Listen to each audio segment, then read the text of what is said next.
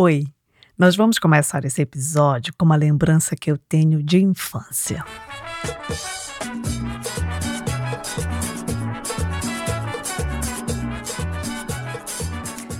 Seu Soni chegou na rua onde eu morava com a mulher e duas filhas. Imediatamente ele passou a ser o seu sonho, porque o nome francês ninguém conseguia pronunciar. Ele foi o primeiro imigrante que eu conheci. Eu nem sabia onde ficava a Guiana Francesa. Para os meus ouvidos de criança, ele falava um português esquisito. A risada dele a gente escutava no fundo do quintal. Ele usava uns colares de ouro que ficavam ainda mais brilhantes quando ele tirava a camisa e mostrava sua pele negra retinta. Uma das minhas memórias favoritas desse momento da minha infância eram as festas, quando seu sonho estava, porque a alegria era certa. Todas as mulheres queriam dançar merengue com ele. E todos os homens queriam dançar como ele. Meu pai era o melhor dançarino de bolero e seu sonho o melhor no merengue. Ah, que saudade de ver os dois dançando, cada um no seu estilo. A filha mais velha do seu sonho estudava comigo na escola pública eu vou chamar ela de Rosa Linda. Rosa Linda tinha a pele marrom clara da mãe e a vitalidade do pai. Ela era mais alta que todas as meninas que eu conhecia, mais até que os professores. A voz dela era forte e ela falava rápido, mexendo os braços. Quando ela se enfurecia, geralmente com a irmã mais nova, ela tremia e preferia correr para cima e para baixo na rua do que dar uns tapas na irmã. Eu gostava muito da Rosa Linda. Na escola, Rosa Linda fazia conta super rápido, sabia um monte de coisa de ciências e de história, e ainda por cima era boa em todos os esportes, o que naquela época, para as meninas, eram só vôlei e handebol. Mas ela nunca era escolhida para time nenhum as meninas branquelas diziam que ela tinha piolho. Eu era que tinha piolho. Era eu a piolhenta. Mas eu nunca disse nada. Na escola, diziam que Rosalinda era mentirosa, que ela nem sabia falar direito. Eu nunca abri a boca para dizer que Rosalinda falava francês inglês e português. As outras falavam que o cabelo dela era de palha de aço e que a altura dela era de gorila. Eu nem achava, mas eu nunca disse nada. Eu brincava sempre com Rosalinda na rua, mas me escondia dela na escola. Uns anos depois, a família comprou uma casa em outro bairro distante e se mudou. Não lembro de me despedir de Rosalinda. Nunca mais a vi. Mas eu tenho pensado muito na Rosalinda porque eu tenho pensado nas ideias racistas com as quais eu cresci. Tenho pensado que o ano de 2020 foi terrível.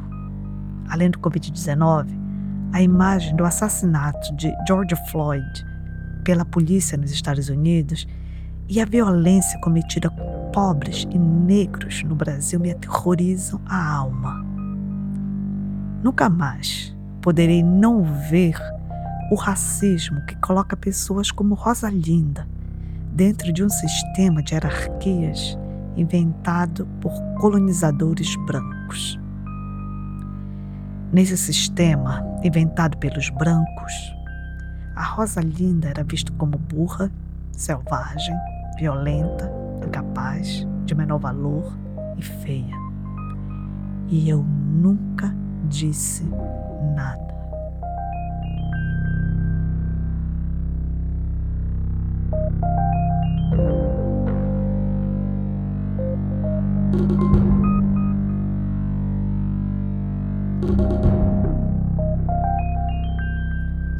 Com esse podcast, eu tenho mexido e remexido nas minhas memórias e histórias que foram empurradas para debaixo do tapete.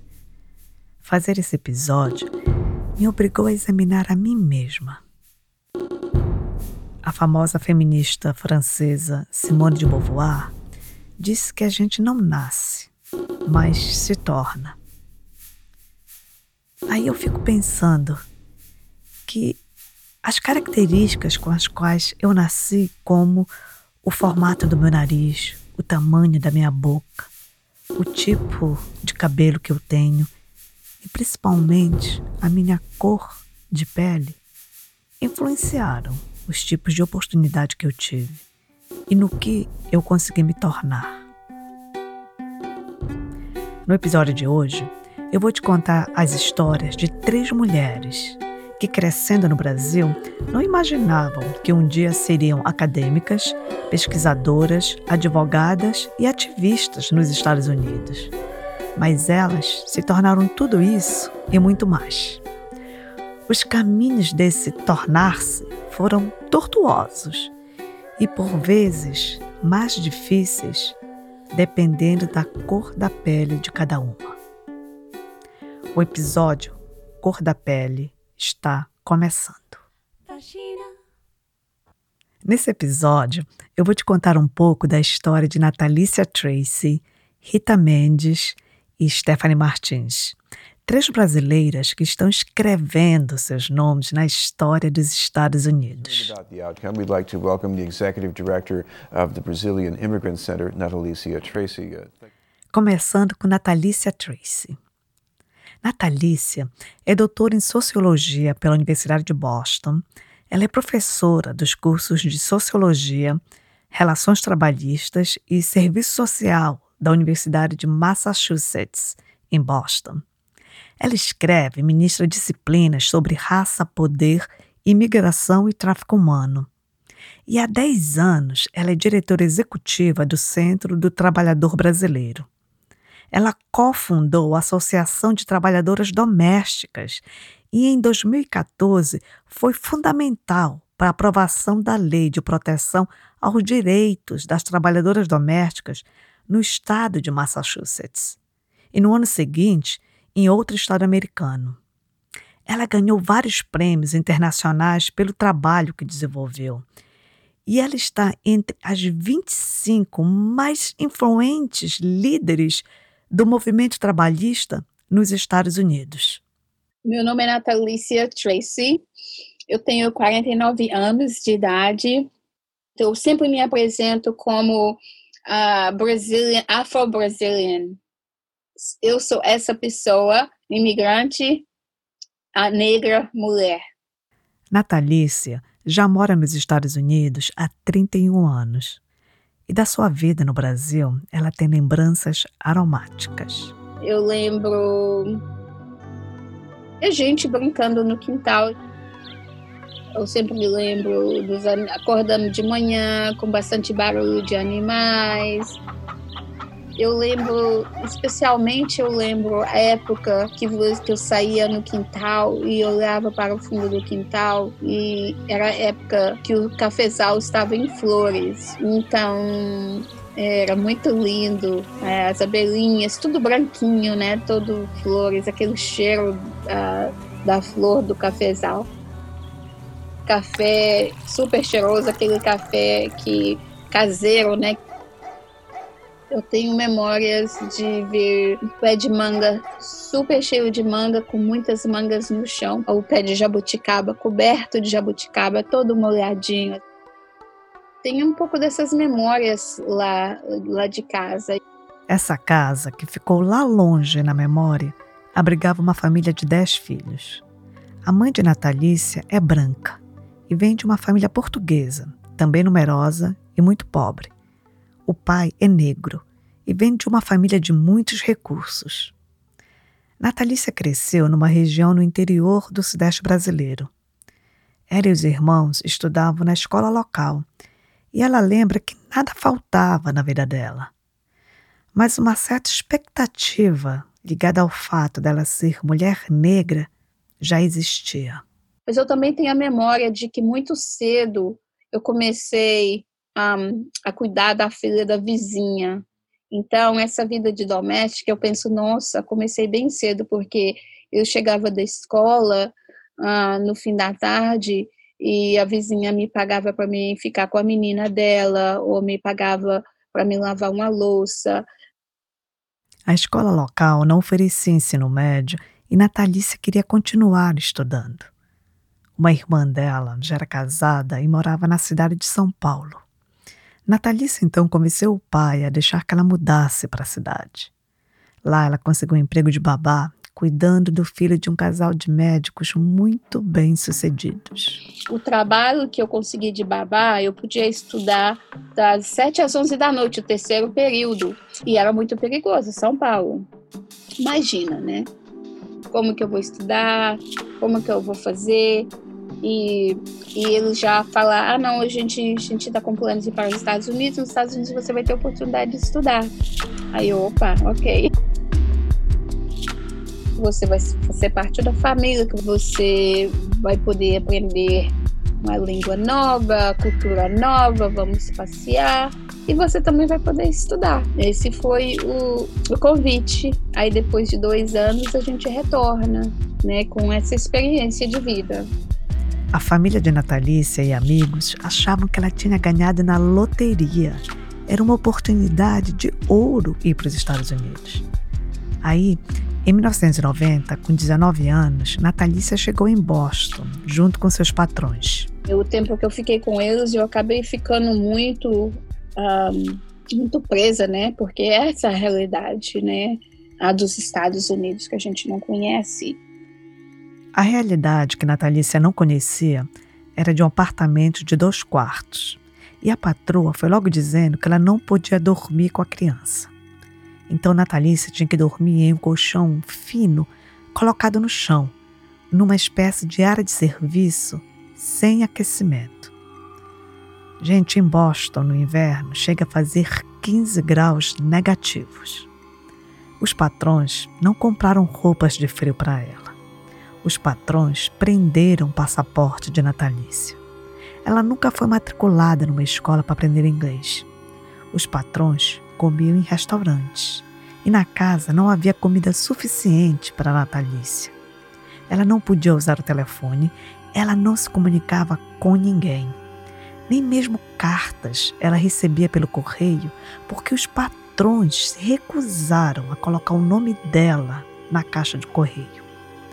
Para quem não sabe, aqui nos Estados Unidos, se você não tem um nome na caixa do correio, o carteiro não entrega correspondências.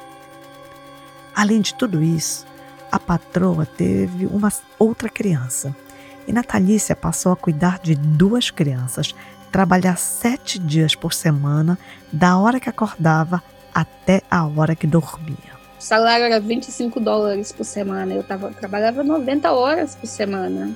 Eu era uma pessoa completamente invisível e que estava ali só para fazer o trabalho deles, eles não sentiam que tinha nenhuma responsabilidade comigo.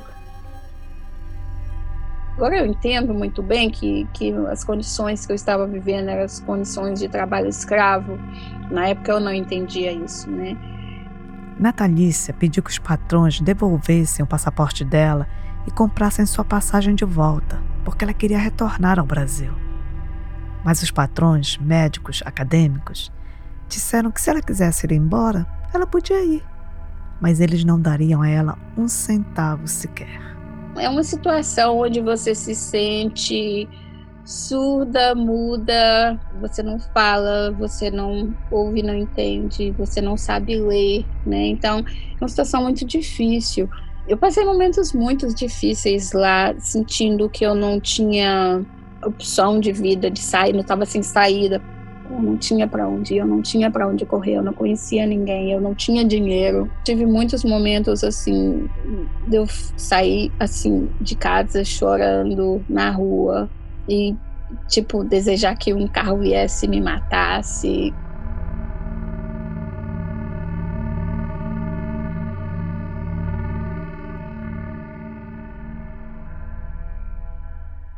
Os patrões brancos tiveram tempo para investir nas suas carreiras profissionais às custas da exploração do trabalho doméstico de Natalícia. A tristeza é que essa história de 31 anos atrás ainda acontece no Brasil de hoje. Quase mil pessoas em situação de escravidão no Brasil. 6.056 denúncias ligadas justamente ao trabalho escravo. Trabalho doméstico análogo à escravidão. É a mulher que foi mantida em condições análogas à escravidão por 38 anos e resgatada em 28 de novembro de 2020. Natalícia também conhecia de perto a magreza de oportunidades para gente de sua cor de pele no Brasil.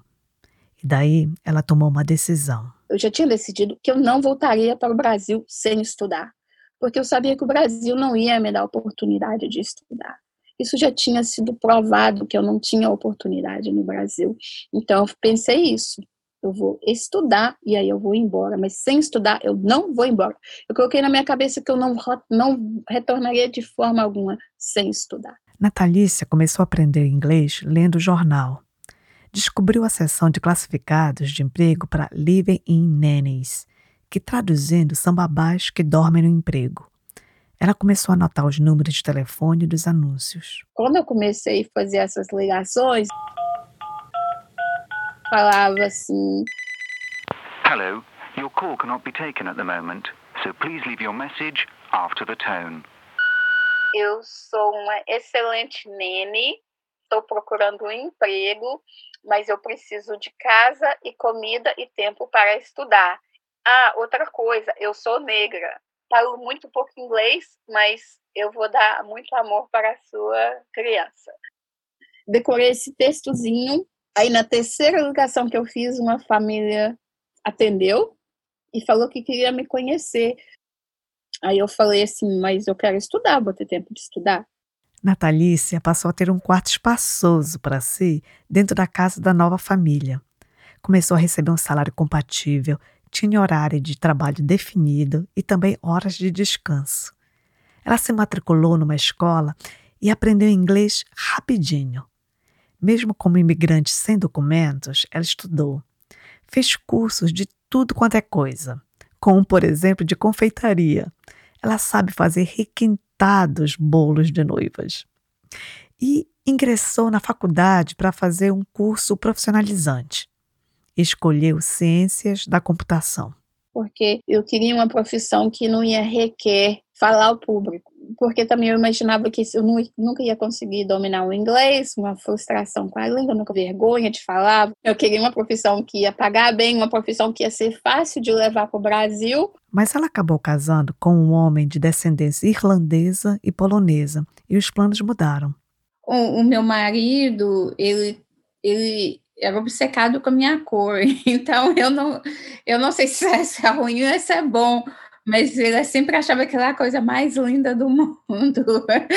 Aí ela foi morar em um subúrbio americano só de brancos irlandeses e teve que aguentar o racismo de seus vizinhos. Uma vizinhança só branca, os vizinhos me odiavam, os vizinhos não falavam comigo de jeito nenhum. E eu acho que eles se sentiram uma invasão do imigrante de cor na, na rua deles, né? Então, depois ela engravidou e decidiu ficar em casa cuidando do filho recém-nascido. Mas depois de três anos, ela sentiu que precisava voltar a usar seu cérebro. Natalice então entra no mestrado de Sociologia Aplicada. Passa a trabalhar como pesquisadora. Trabalhou em um projeto de pesquisa na Brown University, na qual ela investigava o desenvolvimento de alunos brasileiros nas escolas americanas. Aí ela começou a entrar em contato com a comunidade brasileira que ela tinha ficado bem distante. Quando iniciou o doutorado na Universidade de Boston, ela também passa a fazer trabalho voluntário para o Centro do Trabalhador Brasileiro. E lá um fenômeno começa a acontecer. E a minha caixinha estava fechada, né? A minha caixinha de todas as coisas que eu passei no começo estava fechada. E eu fechei, tranquei, no fundo do, sei lá. Eu acho que eu comecei a ver pessoas com problemas parecidos com situações que eu tinha passado. E aí a minha caixinha abriu, entendeu? como que isso é possível? Isso aconteceu comigo muito tempo atrás. Como que isso é possível? E comecei a ouvir todos esses casos, todas essas histórias. Histórias de trabalho escravo como a dela. Histórias de brasileiros que exploram outros brasileiros em situação vulnerável. Histórias de racismo entre os brasileiros. Às vezes é bom, né, a gente falar um pouco, porque às vezes a gente guarda muito tudo numa caixinha, né? Não é uma coisa que só acontece comigo. Eu sei que acontece com muitas pessoas, que as pessoas têm muita vergonha às vezes de falar coisas que passaram, porque se sente que, que foi a culpa delas. E entender que muitas vezes não é a nossa culpa, nós não temos recursos, nós não temos informações, nós somos naquele momento, né? Por mais forte que somos, nós somos vítima da situação. Quando Natalícia começou a atuar diretamente ajudando trabalhadoras domésticas e mulheres brasileiras vítimas de violência, ela recebeu ameaças de morte. Eu vou pagar alguém para matar os seus pais, a sua família, né? Uh, preocupo com a segurança da minha família. Eu não tenho medo por mim, eu tenho medo, né, de alguém sofrer as consequências. Mas Natalícia não se intimidou. Há 10 anos, ela é diretora executiva do Centro do Trabalhador Brasileiro. É professora universitária, é pesquisadora e viaja o mundo proferindo palestras e dando aulas. Seu trabalho em defesa dos direitos das trabalhadoras domésticas imigrantes é premiado internacionalmente. Que vitória! Que vitória!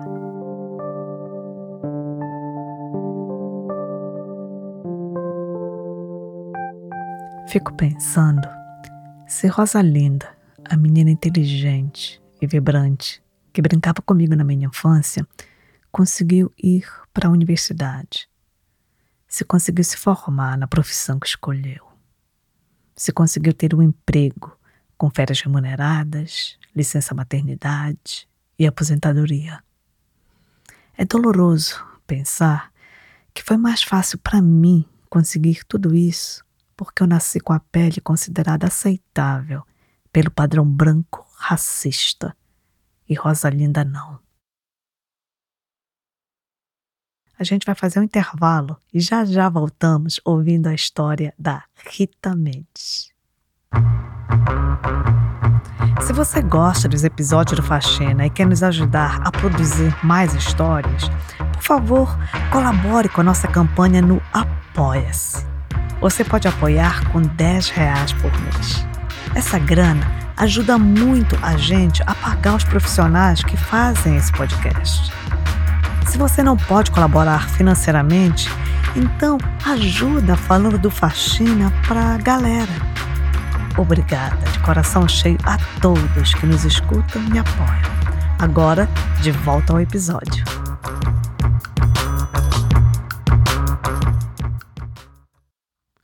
Oi, eu tô de volta. E agora a gente vai ouvir a história da Rita Mendes. Dia 17 de setembro. Nosso convidado é a advogada doutora Rita Mendes, que está ali conosco nesse momento. Muito obrigada. Em 2019, Rita Mendes foi a primeira brasileira eleita vereadora pela cidade de Brockton, a qual é uma cidade ao sudeste de Boston. Foi uma vitória histórica. Quando eu vi a notícia, Fica curiosa para conhecer a Rita e saber como foi a trajetória dela até aqui. A Rita é super ocupada, mas carinhosamente topou conversar comigo. Então, assim, enfim, eu tô apaixonada com os episódios de vocês. e um pouquinho nervosa agora para fazer o meu. Já me emocionei tanto com os dos outros, sabe, meu Deus. Rita, não precisa ficar nervosa. A gente pode começar ah, com você contando onde nasceu e com quantos anos você chegou aqui nos Estados Unidos. nasci em Conselheiro Pena, Minas Gerais. Quando a minha mãe saiu do Brasil, eu tinha quatro. E aí eu fui reencontrar com ela de novo quando eu cheguei aqui com 12 anos. Rita disse que ela ficou oito anos sem ver a mãe. E o pai não fazia parte da vida dela. Eu tinha um pai mas eu preferia até que ele não viesse me ver, porque me chegava bêbado e eu nem gostava, nem reconhecia às vezes quando ele chegava. Oito anos também sem ter uma casa. Eu não tinha muito um lugar certo de morar, porque como a minha mãe estava aqui nos Estados Unidos, no início eu morava com a minha avó. Depois a minha avó ficou muito idosa, aí comecei a morar com uma tia. A minha mãe, ela tinha nove irmãos, então tinha muitas casas, ficar pulando de casa em casa. Não dava trabalho, mas eu tinha mais dois irmãos mais velhos que era já mais bagunceiro. Aí aquela tia cansava, já passava para outra.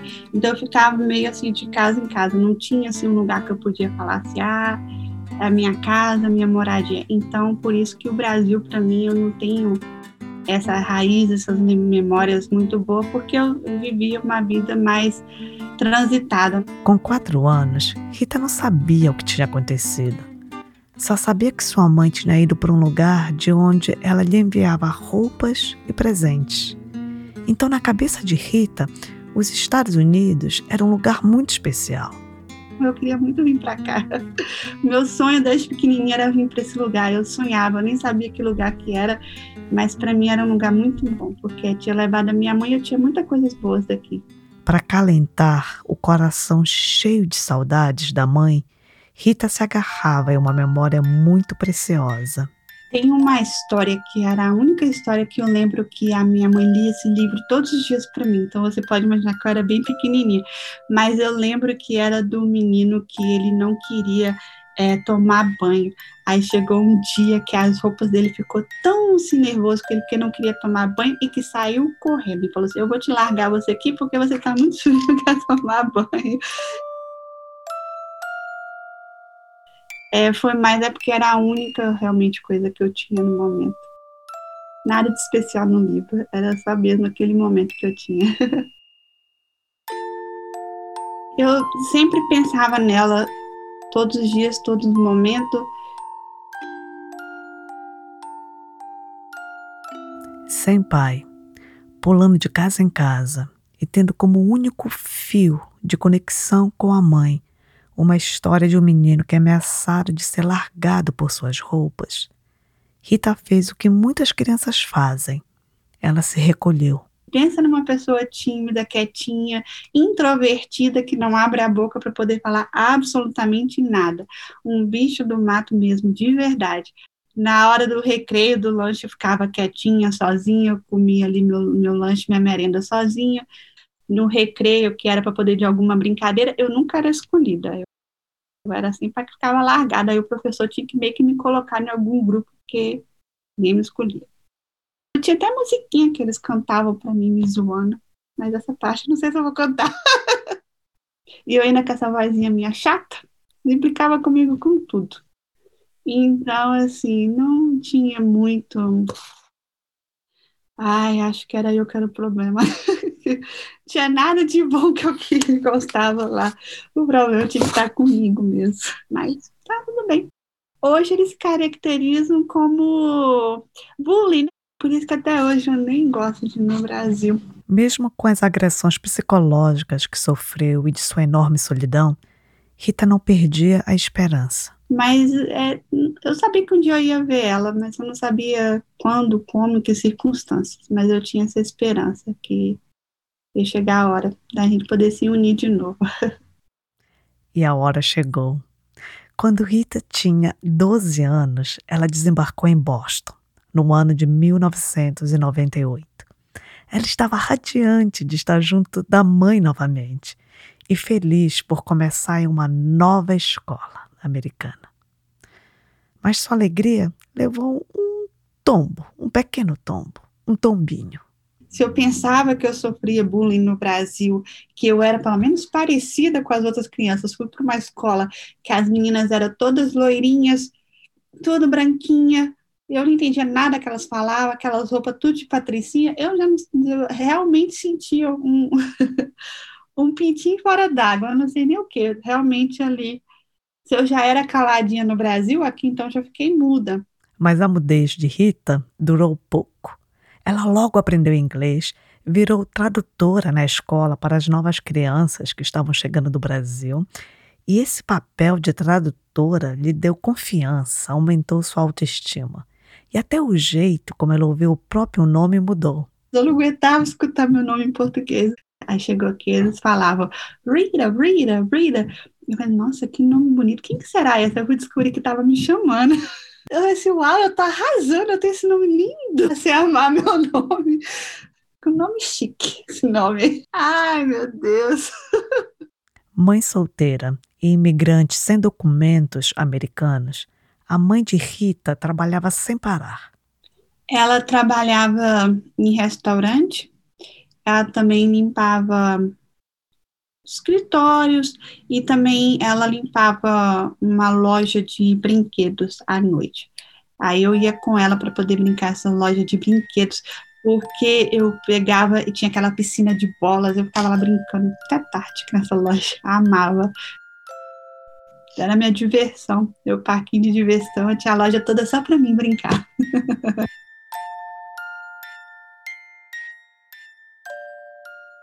Rita, que nunca tinha saído de Conselheiro Pena, sua cidade natal, chega nos Estados Unidos e encontra um mundo de gente que fala línguas diferentes, que come comidas diferentes e gente de diferentes cores de pele. Aqui, quando eu cheguei, aí que realmente que eu me dei conta que realmente eu era negra.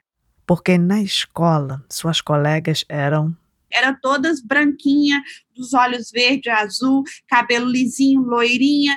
Daí, Rita, para se sentir aceita pelo padrão branco, passou a ter uma obsessão. Eu queria o cabelo grande, liso e bonito.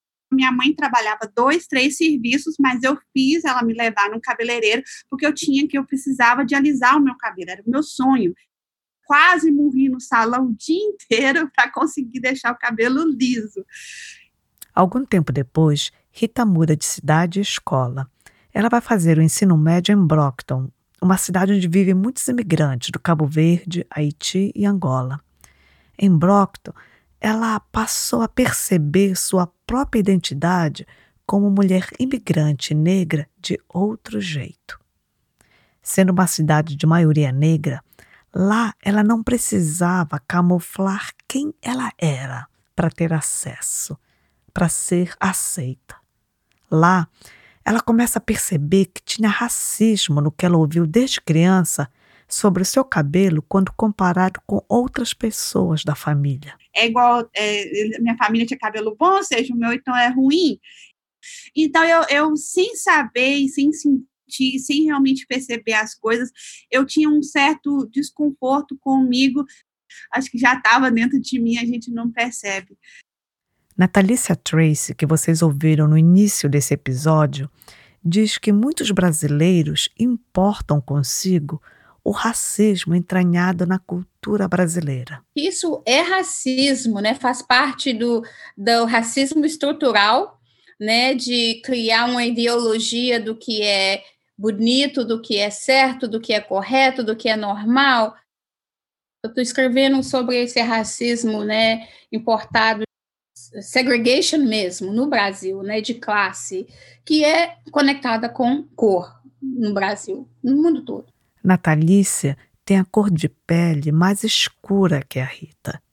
Na família de Natalícia, ela também ouviu comentários sobre seus cabelos. Oh, o cabelo da Natalícia é, é, é português, é cabelo de branco. A Natalícia tem cabelo, né, cabelo macio, cabelo isso. Olha, o cabelo dela cresce.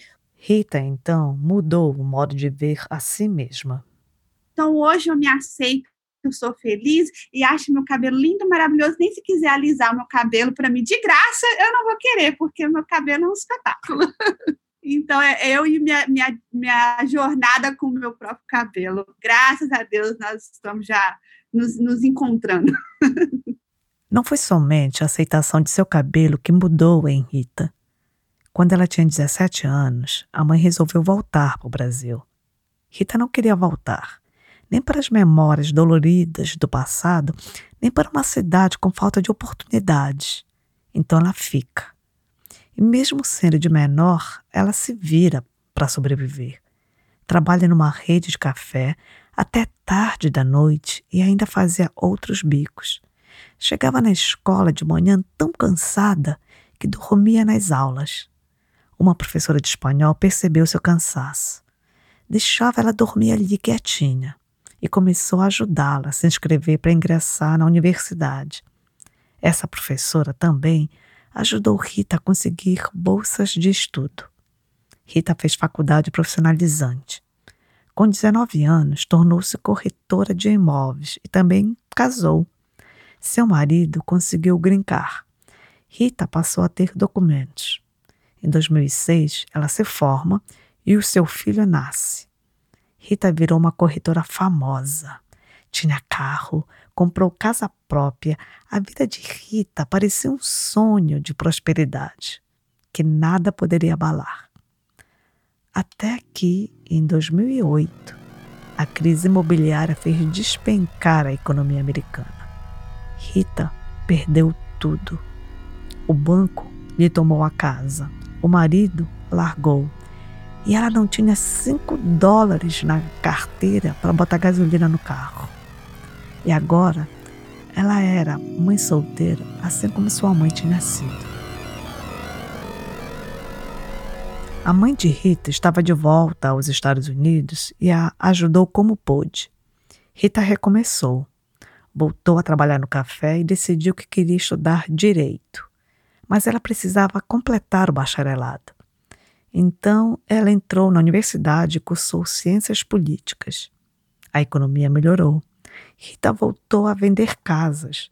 Depois conseguiu entrar no curso de direito e em 2017 se formou advogada. Virei noite sem dormir, chorava, desesperava. Essas provas que eram um provão só durante o semestre que achava que eu ia passar, e aquele desespero, pensava que dava um bloqueio na mente. Mas, enfim, alguma coisa dentro de mim me levava que eu acreditava que eu ia conseguir. E graças a Deus fui conseguir, e então me especializei na área de imigração. Hoje, Rita mora e tem seu escritório imobiliário e de advocacia na cidade de Brockton, a mesma cidade onde ela estudou o ensino médio. Rita percebeu que na cidade onde a maioria da população é negra e de pele mais escura que a dela, havia pouca representação de pessoas de cor na administração da cidade.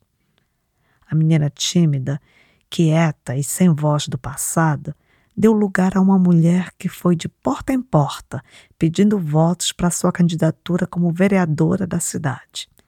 E ela te fala por que, que ela se candidatou ao cargo.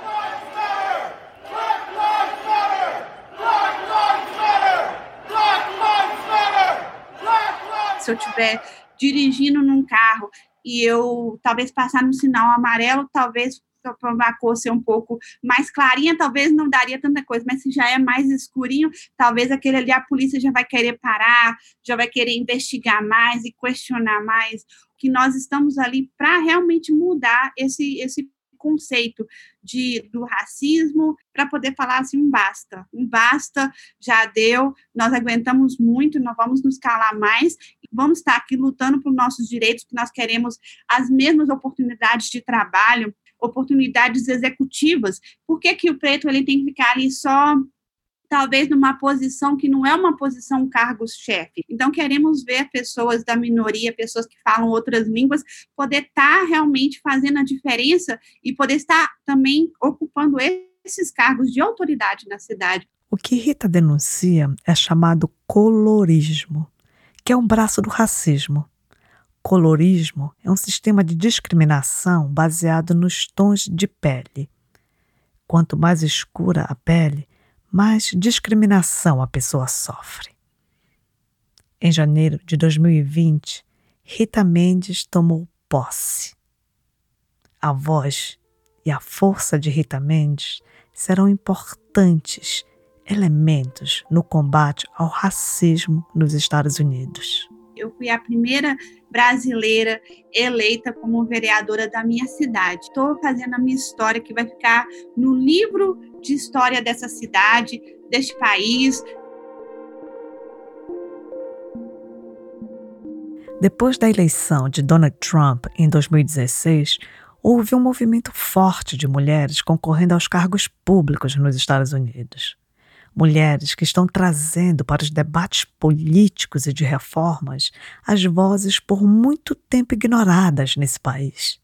além de Natalícia Tracy e Rita Mendes, uma outra brasileira que está escrevendo seu nome na história dos Estados Unidos Stephanie Martins. Now, Martins is a Harvard graduate, Harvard graduate who has made Everett her home, and as a Brazilian American, she is part of a new generation that is bilingual and bicultural, American as they come. Now, we, now... Stephanie é a primeira vereadora latina eleita na cidade de Everett. Ela é graduada em Ciências Políticas pela Universidade de Harvard Fez mestrado em Gênero, Liderança e Políticas Públicas pela Universidade de Massachusetts, em Boston. Assim como Rita, a trajetória de Stephanie começa com um dos pais deixando a família no Brasil e migrando em busca de oportunidades. Então, meu pai veio quando eu tinha três meses, eu não vi ele até eu ter seis anos de idade, depois eu não vi ele de novo até eu ter doze, que foi quando ele conseguiu o nosso documento. Stephanie nasceu e cresceu em Belo Horizonte. O pai e a mãe dela se divorciaram quando ela era bebê. Stephanie então foi morar com os avós paternos e o seu pai foi buscar sustento nos Estados Unidos. O pai de Stephanie trabalhou em restaurantes como imigrante não documentado por muitos anos, até que em 2002 ele conseguiu grincar através do emprego dele em 2004, Stephanie, com 16 anos, chegou nos Estados Unidos e já com documentos, o que significa que ela podia trabalhar e estudar nos Estados Unidos sem os obstáculos e medos que marcaram a vida de seu pai e outros imigrantes. Eu comecei a morar sozinha aos 17 anos, quando meu pai mudou para outro estado e eu resolvi ficar. Sozinha por aqui, Stephanie teve que se virar eu tinha que trabalhar em três trabalhos para pagar meu aluguel, meu carro, meu seguro e tudo é mais caro quando você é mais nova. Stephanie tem cabelos pretos, compridos e ondulados, sobrancelhas bem delineadas, um sorriso largo e a pele branca. Quando Stephanie chegou nos Estados Unidos, ela foi morar em Framingham, uma cidade ao oeste de Boston, onde há a maior concentração de brasileiros é um Brasil fora do Brasil. Tem muitos brasileiros que vêm para cá e continuam morando no Brasil enquanto aqui. E eles só vão nas lojas brasileiras, só vão em lugares e falam português, só assistem televisão em português. Mas eu procurei ter uma trajetória mais dentro da América mesmo, porque eu, eu, eu sempre trabalhei em lugares americanos. Então, por exemplo, eu trabalhei em banco, eu trabalhei em cinema, eu trabalhei em loja de roupa, eu trabalhei em restaurante, eu trabalhei com advogado sempre tive aquele, aquele olhar de surpresa, às vezes em locais mais prestigiados, onde eles não viam pessoas como eu, a não ser que eram as, as, as pessoas da, da, das faxinas, né?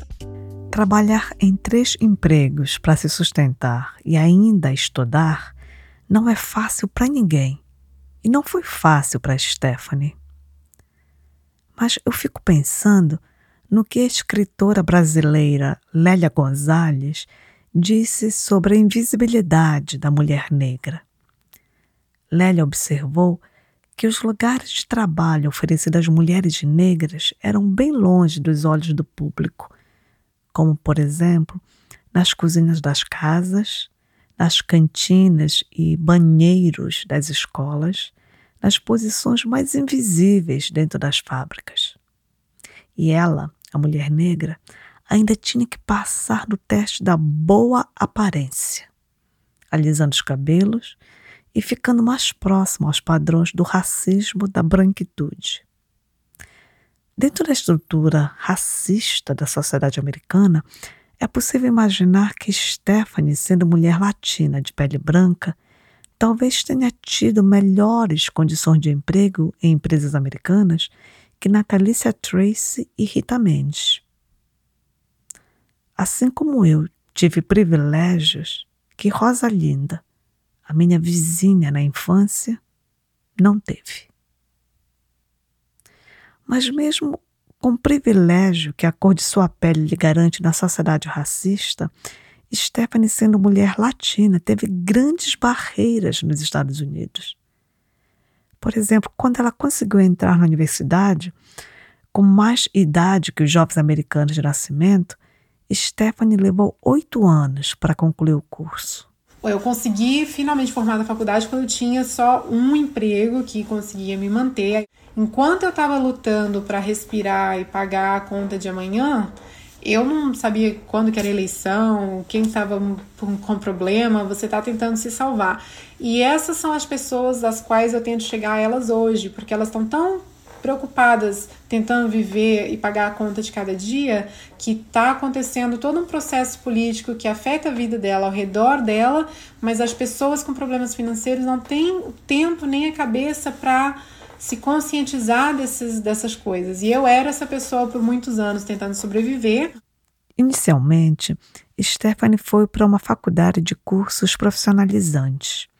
Lá, uma professora disse que se ela cumprisse um determinado número de créditos, ela poderia transferir para a escola de extensão da Harvard. E assim ela fez. A experiência na Universidade de Harvard mudou sua vida. Meio radicalizante, bem assim, abre portas e te dá um acesso a um outro mundo que realmente você sai de lá não vendo as coisas da mesma maneira. Na Universidade de Harvard, Stephanie organizou eventos, foi embaixadora da Associação dos Estudantes Latinos e começou a fazer um trabalho de conscientização do imigrante de seus direitos. Ela fez um curso de mulheres na política, no qual ela era a única mulher latina por lá. No final do curso, ela se lançou candidata a vereadora em 2017 pela cidade de Everett, onde ela mora. Everett é uma cidade de 60 mil pessoas aproximadamente. Eu acho que a segunda ou primeira em número de, de brasileiros, uma cidade que pessoas de cor agora já são a maioria da cidade, que não tem representação. E falta essa visão de como levar a cidade para essas outras pessoas. Stephanie perdeu nas urnas. Pessoas assim vandalizando minhas placas, escrevendo mentiras no jornal, muitos medos que eles tinham. Ah, ela tá vindo para mudar o nome das ruas ela tá vindo para fazer a nossa cidade ser cidade santuário, ela só vai representar o povo dela. Tem as pessoas que olham para o vizinho brasileiro com um carro melhor e faz comentários. Tem pessoas que acham que o problema deles é por causa do crescimento do imigrante. E o segredo era sempre levantar no dia seguinte e continuar aparecendo de novo. Então, toda vez que eles acharam que eu ia finalmente sumir, eu apareci novamente. Em 2019, Stephanie se lançou candidata novamente. Foi um trabalho de ganhar o coração e a confiança dos eleitores da cidade que embora haja bastante brasileiro, latino e imigrantes que possam votar, quem tem votado realmente ativamente é ainda a população mais velha americana. Então eu fui bem discreta sobre o que eu queria fazer e me concentrei mais em me apresentar como pessoa. E foi bom porque mesmo pessoas que não gostam de imigrante, falam assim: ó, não gosto de imigrante, mas essa daqui tem cachorro, eu gosto de cachorro. Ah, a mãe dela morreu, minha mãe morreu também, eu me identifico. A estratégia de Stephanie deu certo. Dessa vez, ela ganhou as eleições. E sou vereadora na cidade de Everett, primeira brasileira, primeira latina.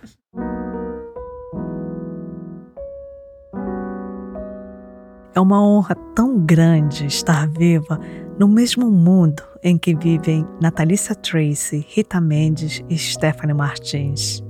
Três brasileiras fazendo história nos Estados Unidos e adicionando suas forças e vozes para lutar contra a opressão, discriminação e o racismo. Que honra! Para terminar, eu quero confessar que eu acreditei em mentiras. Por muito tempo, eu acreditei na ideia de que não havia racismo no Brasil, porque eu acreditei que todo mundo era misturado. O problema, eu achava, era quem tinha grana e quem não tinha. Como que eu não enxerguei que Rosa Linda, a minha vizinha da infância, teve muito mais obstáculo colocado no caminho dela que eu tive. Como que eu fui cega para o racismo que estava ao redor de mim, classificando as pessoas pela cor de suas peles, seus cabelos, seus narizes, suas bocas? Como? Pele, cabelo, nosso corpo.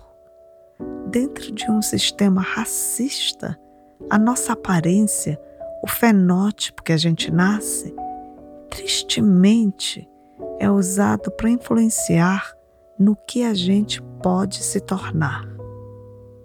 Quanto mais escura a pele, mais barreiras e limites a pessoa tem para viver a vida de forma plena e livre. Isso não pode mais acontecer. Geneticamente, raça não existe. O conceito de raça foi criado para um grupo explorar todos os outros grupos. Mas racismo? Esse existe. Existe e precisa ser combatido. Assim como xenofobia e homofobia, racismo é crime. É um crime hediondo. Crianças não nascem racistas, mas elas se tornam adultos racistas se criadas em uma sociedade que considera natural tirar a humanidade de grupos de pessoas por causa de sua cor de pele. Então, cabe a cada um de nós, principalmente nós brancos, fazer a nossa parte para nos tornarmos antirracistas.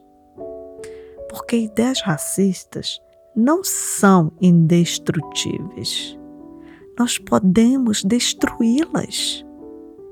Sendo uma pessoa antirracismo, eu, tu, nós todos estaremos dando à humanidade a chance de ser livre.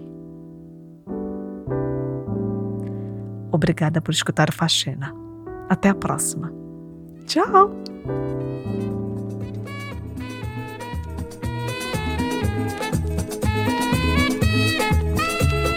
A captação de áudio e entrevista desse episódio foram feitas por mim, Heloísa Barbosa.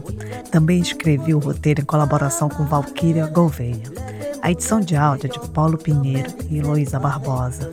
A trilha musical é de Paulo Pinheiro e Diogo Saraiva, Blue Dot Sessions. Os áudios de merengue usados nesse episódio são de Jorge Ploquet e Eric Bru. A música tema de Faxina é de Anaís Azul. As ilustrações do episódio são de Natália Gregorini. Assina o Faxina no teu tocador de podcast preferido. Assim você não perde nenhum episódio. Ah, e não esquece de dar estrelinhas pra gente se você gosta do nosso trabalho. Isso ajuda a gente a crescer. E, se puder, apoie Faxina com 10 reais por mês. A gente está com uma campanha de apoio de financiamento coletivo aberta no apoia.se barra Faxina Podcast. E, muito importante, não esquece de falar do Faxina para os amigos, amigas, amigas, vizinhos e parentes. Porque de boca em boca nós chegamos aos ouvidos do mundo. Até o próximo episódio. E até lá, usa máscara e se cuida e cuida do próximo. Tchau!